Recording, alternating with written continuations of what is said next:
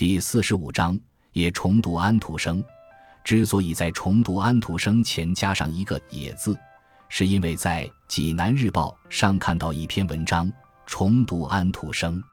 那篇文章是叶君健先生写的。众所周知，中国读者是因了叶先生的译文而认识安徒生的。在看到叶先生的这篇文章前不久，我恰好重读了安徒生，当然读的是叶先生翻译过来的安徒生。我已经在一篇文章中谈了安徒生童话对我的精神启示，现在我想说说我对安徒生的语言艺术的钦佩。万事开头难，文章亦然。可是你看看安徒生那些童话的开头，好像一点不难，开得非常自然、朴实，往往直截了当，貌似平淡，其实极别致，极耐人寻味，一丝不落俗套。公路上有一个兵在开步走，一、二、一、二，这个兵的奇遇就从这最平常的开步走开始了。打火匣。名篇《丑小鸭》的开头是一个朴素的不能再朴素的短句：“乡下真是非常美丽。”老头子做的事总是对的，讲了一对老年夫妇相亲相爱的故事。故事是安徒生在小时候听到的，他每逢想起就倍觉可爱，于是，在开头的议论说：“故事也跟许多人一样，年纪越大就越显得可爱。”这真是有趣极了。这看似随意的议论有一种魔力，伴随着整个阅读过程，使你觉得不但故事本身，而且讲故事的人、故事里的人都那么可爱而有趣。安徒生的确可爱，所以他能发现和欣赏孩子的可爱。那个穿了新衣服的小女孩朝上望了望自己的帽子，朝下望了望自己的衣服，多么传神！幸福地对妈妈说。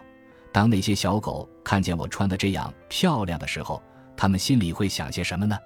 另一个四岁的小女孩念珠祷文时，总要在您赐给我们每天的面包后面加上别人听不清的一点什么。在妈妈的责问下，她不好意思地说：“我只是祈求在面包上多放点黄油。”读到这里，谁能不为小女孩和安徒生的可爱而微笑呢？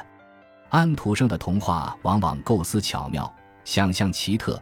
多在意料之外，而叙述起来却又非常自然，似全在情理之中。《皇帝的新装》里的皇帝不是一上来就愚蠢的，连自己穿没穿衣服也不知道的。他对那件正在制作中的新衣充满好奇，可是当他想到织工曾说愚蠢的人看不见这步的时候，他心里的确感到有些不大自然。多么准确！尽管他很自负。他内心还是怕，万一证实了自己是个愚蠢的人，于是决定先派别人去看制作的进展情况。这心理多么正常，而正是这似乎很可理解的虚荣心理，导致他一步步展现了他的不可思议的愚蠢。世上不会有一个公主，竟然因为二十床垫子和二十床鸭绒被下面的一粒豌豆而失眠。可是，在豌豆上的公主中，安徒生在讲完这个故事后，从容地告诉我们：“现在大家就看出来了，她是一个真正的公主，因为除了真正的公主外，任何人都不会有这么嫩的皮肤的。”其叙述的口吻之平静，反使故事的夸张有了一种真实的效果。重读安徒生，我折服于安徒生的语言技巧，他的表达异常质朴准确，文字异常简洁干净。不愧是语言艺术的大师，可是我读的不是叶君健先生的一本吗？那么我同时也是折服于叶先生的语言技巧。叶先生在文章中批评了国内的翻译现状，我很有同感。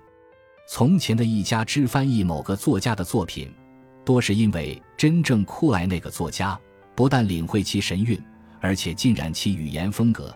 所以能最大限度地提供汉语的对应物。叶先生于四十年前翻译的安徒生童话就是如此。这样的译著成功地把世界名著转换成了我们民族的精神财富，必将世代流传下去。相反，为了占领市场而组织一批并无心得和研究的人抢译外国作品，哪怕译的是世界名著，如此制作出来的即使不是垃圾。至多也只是迟早要被废弃的代用品罢了。